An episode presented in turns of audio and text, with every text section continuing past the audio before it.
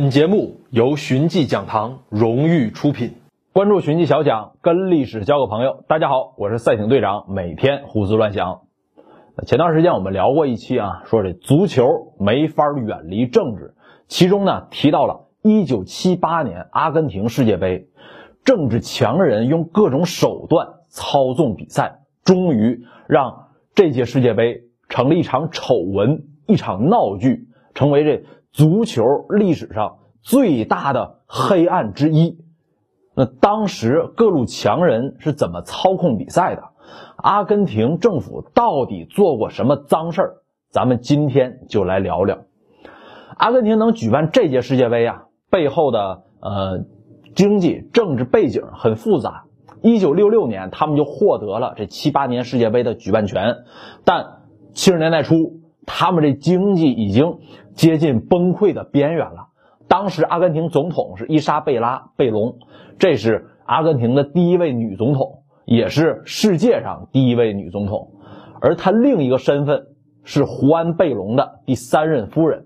胡安·贝隆就是阿根廷历史上哎呦相当有名的一位总统啊。他提出一个观点，贝隆主义，也叫第三立场，就既不是社会主义，也不是资本主义。大概呃，既不是左派，也不是右派，大概这么一个呃一个想法吧，就是哎，属于那种现现在咱说的那种理中客，就好像那感觉。那这位胡安·贝隆的第二任夫人，咱都很熟悉，就是那《阿根廷别为我哭泣》里边那贝隆夫人伊莎贝拉呀。她一个舞蹈演员出身，没念过几年书，多亏这啊贝隆去厂子消费，她这才从。夜店的小姐一跃成为第一夫人，这娘们儿她能当上总统，那跟她老公有直接关系。据说啊，当年这胡安·贝隆弥留之际神志不清啊，被手下一群人抬胳膊抬腿摁手印儿，才在这传位诏书上写了他的名儿，把位子才给了这伊莎贝拉。而这位大姐呢，她接班以后啊，也向世人证明了这根本就不是当总统的那块料。执政两年，阿根廷通货膨胀达到百分之二百，国库里的银子越来越少，而他个人的钱包却越来越大。此后呢，阿根廷国内就出现了很多声音，要求取消世界杯举办权，因为花费太大了，这国家受不起呀。但阿根廷政府一直坚持不肯妥协，一是这阿根廷人呢，他们太热爱足球了，必须得在家里。办一次世界杯，二是阿根廷政府希望借着办世界杯啊，重新带动这个经济，想给它盘活。不过国内的军人没给这些政府机会。一九七六年，陆军司令魏德拉发动军事政变，软禁伊莎贝拉，成立军政府。在军人的统治之下，前朝旧臣遭到了血腥清洗，严刑逼供，秘密处决。无所不用其极，许多前朝遗老被装进麻袋啊，从直升机上扔出去，跟那智利那皮大帅皮诺切特不相上下。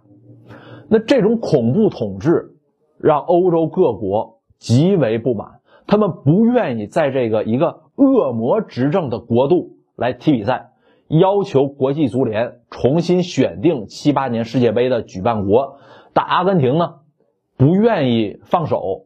魏德拉将军觉得呀，举办世界杯可以重振国家精神啊，也可以重振国家经济，还能干嘛呢？就是降低国际社会对他们这些军人政府的所谓的误会和反感。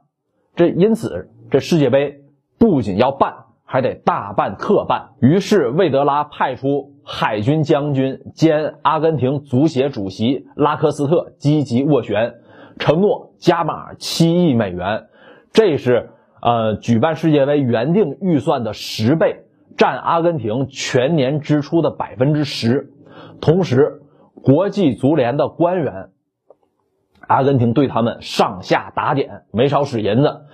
呃，另外呢，还为了打造国内啊安定团结的景象，阿根廷的那帮将军们也没闲着，在社会上加紧统一思想。开始一轮又一轮的清洗运动，很多知识分子、意见领袖、工人运动的组织者和领导者都神秘消失了。事后统计啊，这一批消失的人数至少超过三万。在里外一起使劲之后，终于这国际足联拍板说，七八年世界杯阿根廷继续举办。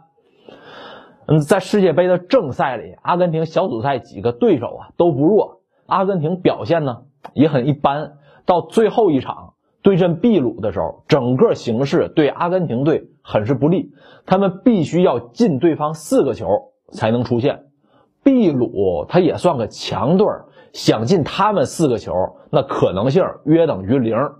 于是阿根廷球迷啊就都等着看有没有奇迹。到了比赛那天，奇迹真的发生了，阿根廷以六比零的比分横扫对手。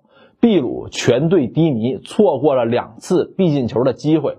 在这之后的淘汰赛里，阿根廷也是顺风顺水，很快就打进了跟荷兰的决赛。决赛里，荷兰刚开场就进了个球，然后就是全场低迷。他们的头号球星克鲁伊夫甚至都没参加这届比赛。阿根廷在后来的比赛呢，越战越勇，最后是以三比一的比分战胜对手。这一次啊，是阿根廷第一次登上世界之巅。从踢赢秘鲁到最后的决赛，阿根廷人都打得太顺了，就很难不引起别人的怀疑。就拿跟阿根廷跟秘鲁那场比赛来说啊，秘鲁人好像比阿根廷人更着急往自己家门里踢啊。事后，英国一位作家经过长时间的明察暗访，写了本书，叫。比赛是如何被偷走的？里边就提到了这魏德拉军政府啊，收买秘鲁的莫拉莱斯军政府，用三点五万吨的粮食和五千万美元的贷款作为代价，换得啊秘鲁队在比赛中对着阿根廷大放水。他们担心这些秘鲁人不听话。比赛开始之前，魏德拉将军还特别啊友好的访问了秘鲁的更衣室。在他们面前大谈特谈，什么拉丁美洲要大团结呀，还发给了一个人两万美元的好处费。秘鲁球员也不笨啊，秒懂阿根廷这个嗯总统的内涵，所以这踢个六比零，那不就是稍微懈怠一下下的事情吗？这个爆料啊，两国军政府都矢口否认，说这是一场绝对公正的比赛。西方记者啊，那就是。信口胡喷，这种军政府啊，他的国际声誉都很差，所以对于他们这种解释呢，绝少有人会相信。另外啊，那克鲁伊夫他为啥没参加这届世界杯？几十年后，他也很模糊的透露了一点点情况。七七年，就是呃世界杯的前一年，他和他的家人遭到绑架，是谁干的？让他干什么？克鲁伊夫没说。不过第二年他就退出了国家队。按照阿根廷军政府的那尿性，他们很可能就是威胁克鲁伊夫的凶手。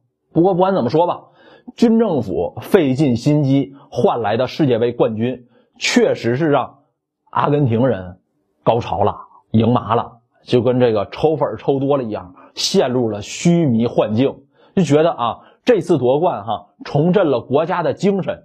甚至还有人说什么球运及国运，阿根廷足球能夺冠，那说明自己这已经是世界强国了。魏德拉一跃成为民众眼里的千古一帝。欧洲媒体对此评价就说，魏德拉是阿根廷夺冠的最大受益者。这种虚假的繁荣肯定是不可持续的。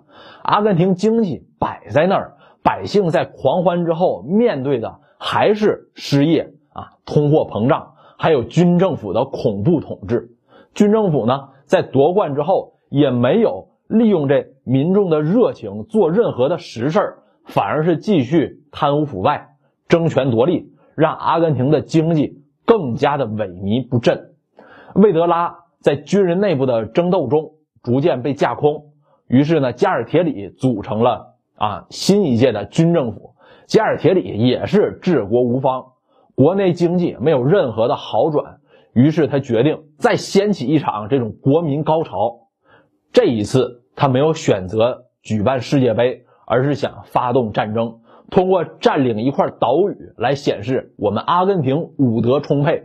于是他们拿下了一块弹丸之地，叫福克兰群岛，也叫马尔梅纳斯群岛。它背后的宗主国可是英国呀。很明显，阿根廷低估了英国人的战斗意志。皇家海军派出舰队，跨过半个地球远征，阿根廷军队是一败涂地。吉尔铁里呢，搬起石头砸了自己的脚啊，玩火自焚，只能辞职下台。阿根廷军政府崩溃，魏德拉也以这反人类罪被捕入狱，在监狱里度过了下半生。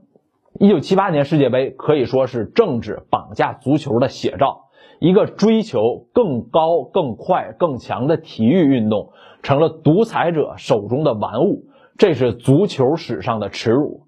今天，阿根廷在谈起自己辉煌的历史时，都愿意提马拉多纳那届八六年世界杯，那是一刀一枪拼出来的。而七八年世界杯还是算了，丢不起那人。七八年那个队里边哈有个球员叫里卡多比利亚，他就说，如果他当时知道发生了什么，他是绝对不会参加那场世界杯的。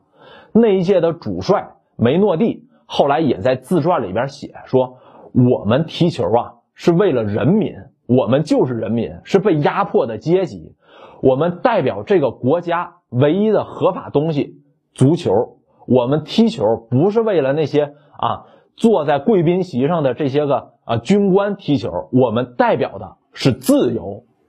好了，关于最丑陋的1978年阿根廷世界杯，咱们今天就聊这么多。我是赛艇队长，每天胡思乱想，关注寻迹小讲，跟历史交个朋友。更多精彩内容尽在寻迹讲堂。